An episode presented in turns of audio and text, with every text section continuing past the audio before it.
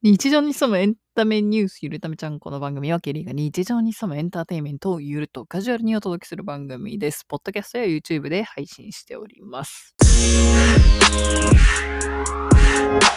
わけで今回はエド・シーランプラスマイナスイコール割るかけるツアー2024に行ってきたというお話をしていきたいと思います。まずね、ツアータイトルがよくわかんないんですよ。プラスマイナスイコール割るかける。途中まで英語なのに途中から日本語になるっていうね。えーまずか割るとかけるの英語がわからない。っ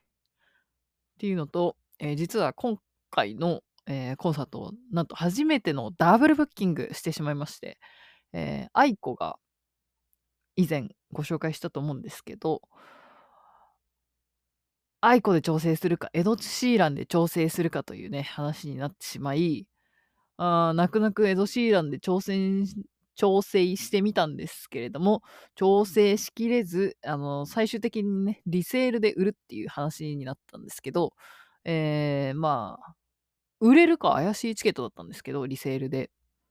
出品できるか怪しいチケットだったんですけど、まあ、なんとか出品可能なチケットだったっていうことで、えー出品したはいいものの、あの、需要が多すぎて、あのー開演日までに売れないっていうね、ということで全額負担ということで、おそらくこれが27日のチケットだから、えっ、と、18,310円死にましたという 悲しみのエピソードも交えつつ、1月28日の方の京セラドームに行ってまいりました。えっと、でも、このダメになった方が A 席で、行った方は S 席だったんじゃないかな。なんか、もうそれしかなかったた気が、でも見切り席だったような気がします。まあまあ、行かないよりはもう行って後悔した方がいいかなと思ったので、えー行ってきたんですが、場所は言ったかな？京セラドームでした。まあ、行ったきっかけは、多分あの、割るっていうね、あの、アルバム。あの、読み方もわかんないし、アルバム名も知らないんですけど、あの水色のアートワークのジャケットに黒い文字で「割る」って書いてあるやつ。あの中の曲が、あの、プレイリストでおすすめ曲とかご紹介してると思うんですけど、まあ好きなのが過去にも、あの、多分一番、ポッドキャストのアートワークにはなってないけど、うん、紹介した中にはどこか入ってたんじゃないかなと思います。プレイリストに入ってた気がしますので。なので、まあ、あ、好きな曲の人だし、海外の人だし、めったに、あのー見れないと思うので行ってみようっていうぐらいの感じですね。まあ、ニッチ、ニック、ネックなのは金額面でしたね。まあでも比較的京セラドーム近いところに来てくれるので、まあ見に行こうかなと思って行ってきました。えっ、と、仕事、平日？違うな。日曜日だ。1月28日日曜日だったんですけど、まあ別に早くもなく、遅くもなくという感じで、えー会場に到着しまして、えーと地下鉄の駅の方から向かって右側の席で、えーまあステージから言うと、まあ、小、えっ、と、小、ステージ側から見て左手、なんかそれが上手なのか下手なのかわかんないですけど、えーの、おそらく見切れ席だったかなと思います。で、それが、あの、まあ、ほぼ天井席と言っても過言ではない、多分後ろからスタンドの、うん、10列以内とかだったような気がしますね。えーダブルブッキングしてた方の席は、まあ、同じブロックの方面で、まあ、なんだろう、通路を挟んで、えー、5列、前から5列目。まあでもおそらく3階席の、3階席？スタンド上段の前から5列目と、まあスタンド上段の後ろから、えー、10列目以内の2日目は見切れ席だったんで、えーまあ見切れ席なんだけど価格も安くもないし S 席だったような気がします。この時点で不満しか出てないんですけど。えーっていう感じですね。でちなみにチケットの方がなんでこんなチケットの話をしているかというと、あんまり本編、本編っていうか、コンサートの内容自体はあんまり覚えてないので、その他の部分を細かめにご紹介しようかなっていうところです。えーチケット代金としては、ちょっとこれは、あの、27日土曜日の方しか見えてないんですけど、S 席、違う、A 席で16,800円、システム利用料220円、これ1枚分ですね。特別販売利用料が960円、特別チャージ330円の計18,310円税込みということで結構ね、2万円近くかかってて、多分2日目は S 席とかだったと思うんで、もうちょっと行ってたはずですね。驚きの高さ。まあ、海外から来てセットも組んで大きいところでやってるんで、うん、まあ、国内アーティストよりは高いのかなっていうところですかね。で、まあ、なんだろう。まあ、コンサート行ってる回数は普段行かない人に比べたらかなり多い方かとは思うんですけど、まあ、一番異様な光景だったのかなっていうのは、やっぱり邦楽のアーティストなんで、あの、意外とカメラとか動画とかを撮る人がめちゃくちゃ多い。意外とっていうか、普通に撮ってる。びっくりしました。まあ、2023年1月に、あの、ゼップにね、リナ沢山見に行って、まあ、その時と同じようなアナウンスだったんですけど、プロ機材を使用した撮影はお控えください。まあ、一眼レフであったりとか、まあ、そういう、なんだろうね、あれ。GoPro とか、でもなんか360度カメラを上げてるやつはいた気がするんですけど、ちょっと違うコンサートだったかもしれないけど。まあでも基本みんな、あの、スマートフォンで撮ってる人が多かったですね。もう始まって、まあ、あの、最初に BGM がかかってると思うんですけど、で、なんかディスプレイに映像が映ったりとかしだすとみんな、あの、撮影し始めて、まあ、写真撮る人もいれば動画、まあ、ずっと回しっぱなしの人もいるし、うん、カメラ回しながら盛り上がってる人もいるし、結構いろんな感じで、すごいカジュアルに撮影してましたね。で、まあ、こういう人たちが K-POP 日本の K-POP のコンサートとかに来ると、まあなんかその流れで普通に、まあ K-POP といえど海外のアーティストなんで、まあそういう文化なのかなと思って撮る人もいるだろうし、まあ関係なしに撮りたいから撮るんだっていうね、ごなん傲慢な人もいると思うんですけど、まあで、そういう人たちがまあ国内のアーティストにもね、まあも国内はあんまりまあ、この曲の間はいいですよっていうパターンは多いと思うんですけど、終始取っていいっていうのは、あ、でも宇多田ヒカルがその6年前のツアーは確か良かった気がしますね。でも、ちゃんとなんか、周りの人に迷惑にならないように高く上げすぎないでみたいなそういうアナウンスとかもあったりしたんですけど、まあそういうのはなしで、まあプロ機材の使用はお控えくださいみたいなね、アナウンスがありました。だからそういうアナウンスだけだったら、まあスマホで撮ってもいいよっていう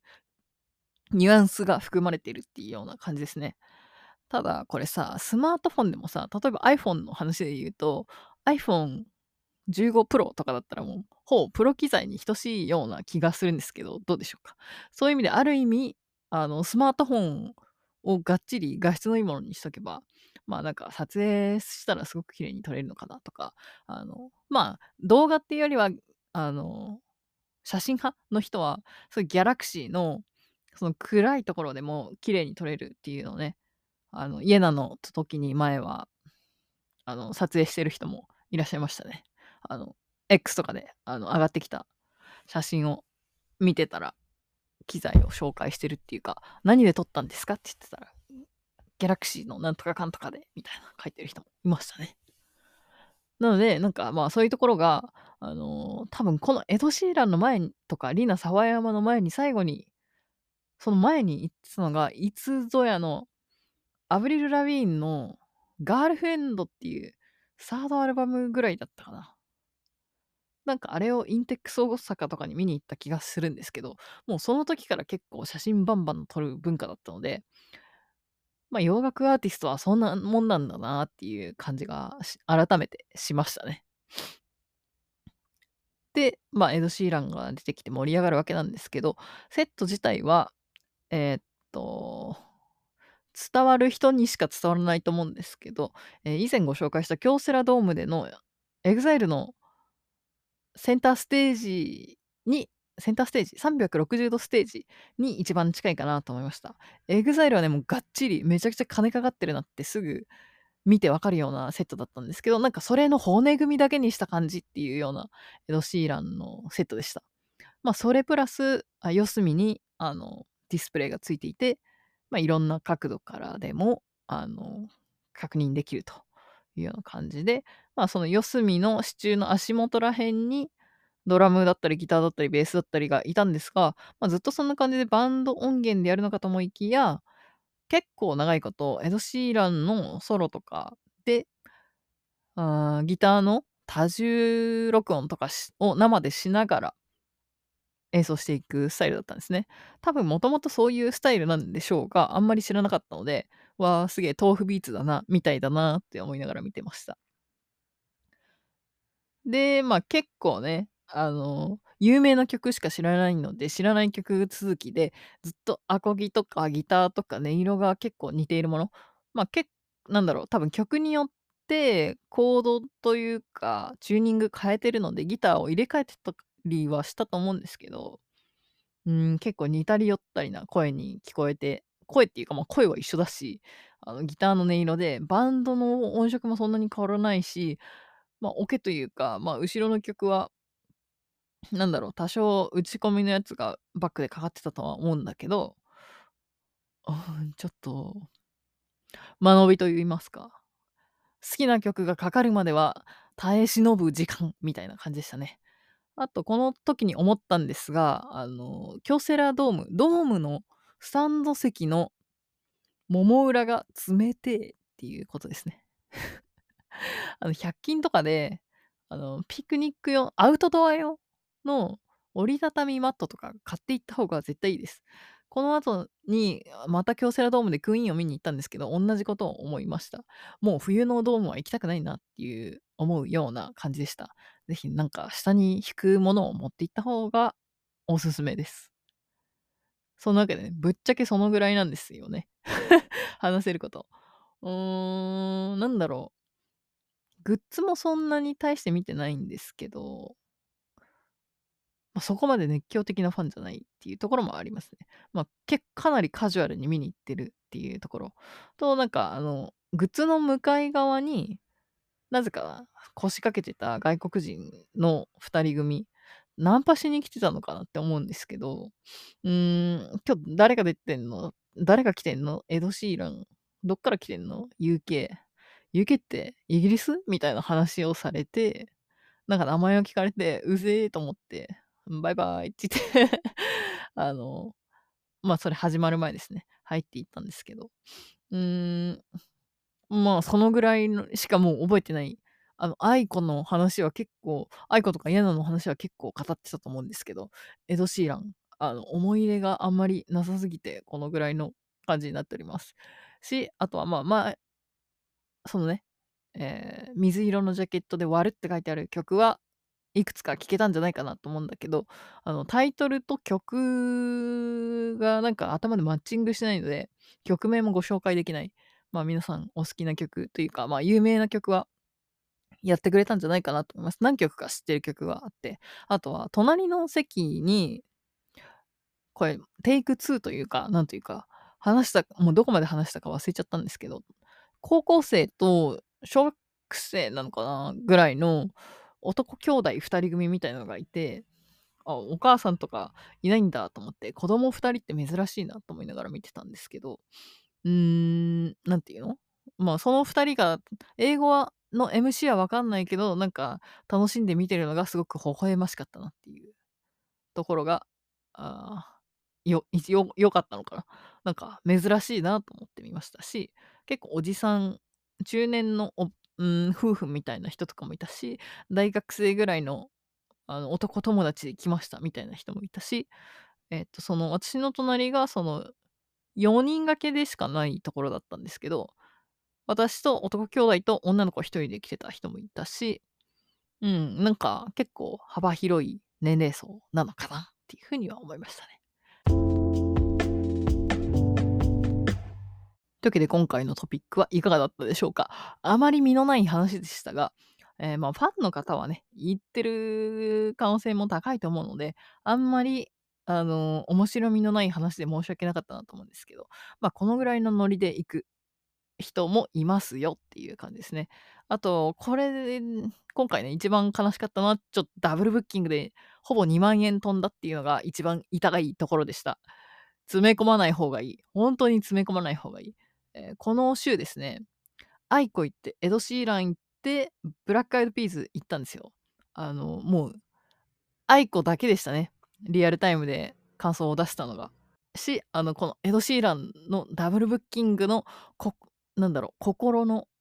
何、メンタル、メンタルアタックっていうかなんていうかメンタルに来たのと、ちょっとつまらない時間もあったし、お尻冷たかったなっていうのもあるし、まあ楽しい曲は楽しかったんですが、まああっという間でしたかねっていう感じでした。というわけで今回は久々に、久々でもないか、えー、Spotify for Podcasters のウェブ版から録音してみたんですが、えー、2024年6月からこのね、ウェブ版の収録、録音ツールが使用できなくなるんですね。で、リバーサイドっていうアプリに、あのー、新しくなるんですけど、さっきね、その、そっちの方で録音してみたんですけど、なんかあの、UI が Zoom みたいな、テレビ電話会議みたいな UI になって、まあ、収録はしてみたんですけど、おそらくウェブ上で編集できないのかな。なんかあまり、あのー、説明も何も見ずに、というのもあの全部英語だったんで、フィーリングだけでやったんですけど、まあ収録は3本、あの、テイク3ってなってたんで、うわ、全部上書かれちゃったのかなと思いながら、あの収録してみたら、まあ、1、2、3とあって、で、多分それを自分で編集、ダウンロードして、編集して最後にアップロードし直して、Spotify で配信みたいな形だったんですね。で、今私これ、スマホだったりとか、ウェブ版で今収録してるんですけど、大体そのウェブ上で収録して、編集もそのアプリだったりとか、ブラウザ上で行っ、SE を差し込んで、あの、公開してるんですけど、ここの編集作業が全部できなくなって収録だけしてアップロードするだけになると、編集どうやろうっていうところなんですね。もしかしたら、さよなら、ポッドキャストっていうことになるかもしれないんですね。2024年5月末とかで。可能性はなきにしもあらずです。えー、簡単に使えるといいんだけどなーっていう感じなんですけど。それか、まあもうちょっとね、あのー、音声、何編集ソフト。なんだっけな、おー、おー、オーなんとか、 Audacity。でもあれ UI がダサい。80、90年代とかのさ、Windows なんだっけ、90 5とか98みたいなあの UI がちょっとダサすぎてあんまり使う気になれないんだけども、なんだっけ、リバーサイドでもちゃんと編集できるのかなっていうのが今一番気になっております。で、まあ、編集ソフトでやれるようになったらやれるやればいいんだけど、まあ、なかなかね、パソコンの前に座って喋るっていうことは、まあ、今してるんだけど、まあ、今回でも、まあ、直近でも2回ぐらいしかパソコンで収録してないと思うので、なかなかね、このスマホで収録するっていう手軽さがだったりが良かったんですけど、あとは備え付けの SE がなさそうなのもちょっとめんどくさいなーっていうところですね。結局フリー素材を探してくるか、有料素材でやるか、自分で作っちゃうか、オーダーメイドで頼んじゃうかみたいな感じだと思うんですけど。まあでも、なんかしっかり作っていけたら、それはそれで面白いなとか、さっきのエド・シーランじゃないけど、多重録音で自分の声を重ねて SE だったりとか、なんかそういうのもしてみたいなと思うので、またどうなるかわかんないんですけど、まあ、もしかしたらこのシーズン3がこの Apple for Podcasters の終わりとともに終わる可能性もなきにしもあらずというような感じです。この番組は毎週末1回更新で Apple Podcast、Amazon Music、Spotify、YouTube などで放送しております。プラス KKBOX とリスもですね、はい、やっております。YouTube Music でも聞けますね。えー、今回は超地味に、えー、ノートも書いたんですけど、多分プロフィール、概要欄には貼ってないんですが、まあ、メモ程度に貼っております。まあ、チェックできる方は合わせてみてみてもいいのかなと思います。はい、今回はね、珍しく週末にちゃんと更新しているんですけど、イレギュラー更新となった場合はランダムでの配信となっております。えー更新情報については X で最新情報をお届けしております。ちょっと URL なしの不親切仕様なんですが、まあそちら X と、あとは今お聞きのアプリでフォローいただけると大変嬉しいです。特にね、X はね、今フォロワーが98名なので、もうすぐ友達100人できるかなということで、えーぜひね、100人ぴったり目指して99人、100人と、えー登録いただけると嬉しいです。えー番組への参加方法は、まあ、このように、ポッドキャストや SNS のフォローだったり、ハッシュタグ、X のハッシュタグ、シャープゆるためちゃん、ゆるはひらがな、ためはカタカナ、ちゃんはひらがなで感想いただいたり、YouTube でコメントいただけると大変嬉しいです。また、高評価、えーチャンネル登録もいただけるとありがたいですし、シェアなども大変嬉しいです。はい。というわけで、えー最近ね、久しぶりにあの、Apple Podcast、違うな、Apple Podcast か。iTunes 見たら、あの、レビューが 6?6 件になってたんだけど、6件もあったっけなって思って、で、多分、なんだっけ、Apple Music の iTunes で見てんだけど、で、コメントつけられるけど、星だけいただいてんのかな？まあ、ありがたく、星5いただきました。ありがとうございます。ぜひね、また何かコメントなどもいただけると嬉しいです。それではまた次回お会いしましょう。ケリーでした。どうも It's your time.